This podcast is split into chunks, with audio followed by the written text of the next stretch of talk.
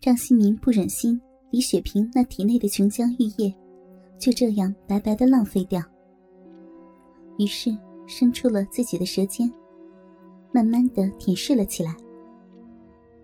他放开了紧握住的李雪萍的小腿肚，一把从正面抱紧了她的大腿根，一边拨弄着外面的阴唇，一边用舌尖顶住李雪萍的鼻口。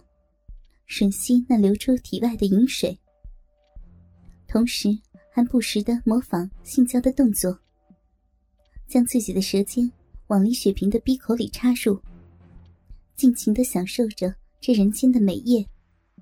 啾啾的舔舐声不时的发出。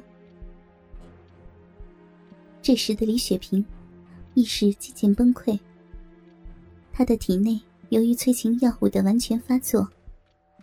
加上张新明如此的口交调戏，他的身体也慢慢的起了变化。随着时间的推移，原本奋力反抗的他，此时却沉寂在一种绝妙的性交享受中。那绷紧的肌肉，随着欲火的燃烧，已经被完全融化。呼叫的声音也变得模糊不清。全身雪白的身体已经变得通红，再加上安眠药的作用，李雪萍的感觉就好像渐渐的升入了仙境一般。李雪萍的呼吸在加速，身体的颤抖也在加剧，从壁里流出的液体也渐渐的增多，但他们全都被张新明一饮而尽。由于壁里的银液越流越多，张新明干脆将舌尖深深的插入李雪萍那狭窄的逼内，然后用嘴紧贴着逼口，用力的将逼里的液体往外吸出，同时用手将逼口上方的皮肤拨开，露出粉红色的阴蒂头，接着轻轻的用食指按摩李雪萍。那早已坚硬的黄豆般大小的阴蒂，李雪萍再也受不了这样强烈的刺激了。一浪高过一浪的性兴奋迎面而来，她最后的海堤防线已经到了崩溃的边缘。突然，李雪萍全身的肌肉紧紧的绷了起来，全身的颤抖好像达到了极限。她的头向后仰。胸部抬起，紧贴着床单的后背也高高的抬起，在空中形成了一个“空”字形。面部流露出激昂的表情，洁白的牙齿紧紧的咬着红润的下嘴唇。随着一声长长的嘶鸣，李雪萍逼里的饮水如决堤的江水一般狂泻而出。尽管大部分被张新明吞了下去，但由于量太多，事前张新明又不知道，结果还是喷了他一脸。李雪萍终于射出了自己的阴茎，达到了她有生以来的第一次性高潮。激昂的姿势在空中保持了七八秒钟之后，才渐渐的平息。在这期间，李雪萍感到周围的一切，甚至是这个世界都凝滞了。达到了性高潮的李雪萍，此时脑子里空荡荡的。一时间，在体验女人最美妙的一刻之后，享受着那令人回味的畅爽感，她不经意的产生了一种罪恶感。她感到。对不起自己的丈夫，感到自己是一个十足的淫荡的女人。终于，李雪萍流下了悲伤的眼泪。张新明知道，此时的李雪萍已经达到了高潮，但他同时也知道，由于催情剂的作用，下一个阶段将在不久后还会来临，因此。他并没有停止口交的动作，而是将舌尖更深入的往李雪萍的逼内探索。他要让眼前的这个女人彻底的崩溃。今天晚上，病床上的这个尤物，将完全是属于他张新明的。然而，正当张新明要将舌尖更深的送入李雪萍的逼中时，一种莫名的感觉，阻碍了他的前进。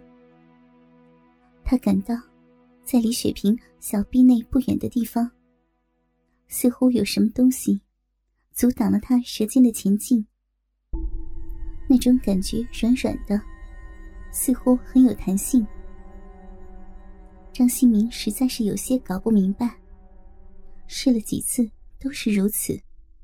最后，张新明。干脆放松了紧抱着的李雪萍的屁股，将她的大腿弯曲后，向两边呈一百二十度打开，然后将微微张开的闭口用手分开，俯下身去仔细的观察壁内的情况。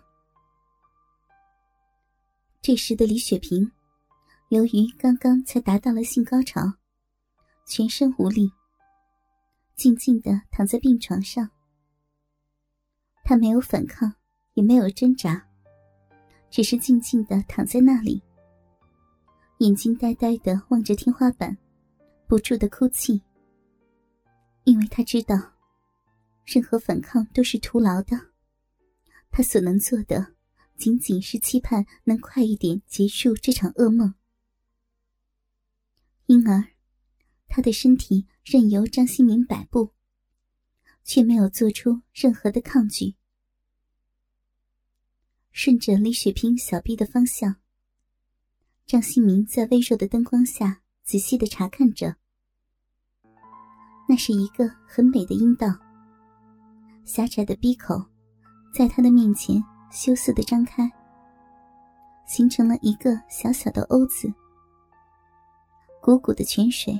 不停的往外流出，高潮过后的小口，还在一阵一阵、极有规律的收缩着。那受过饮水洗礼的阴道内壁，是异常的光滑。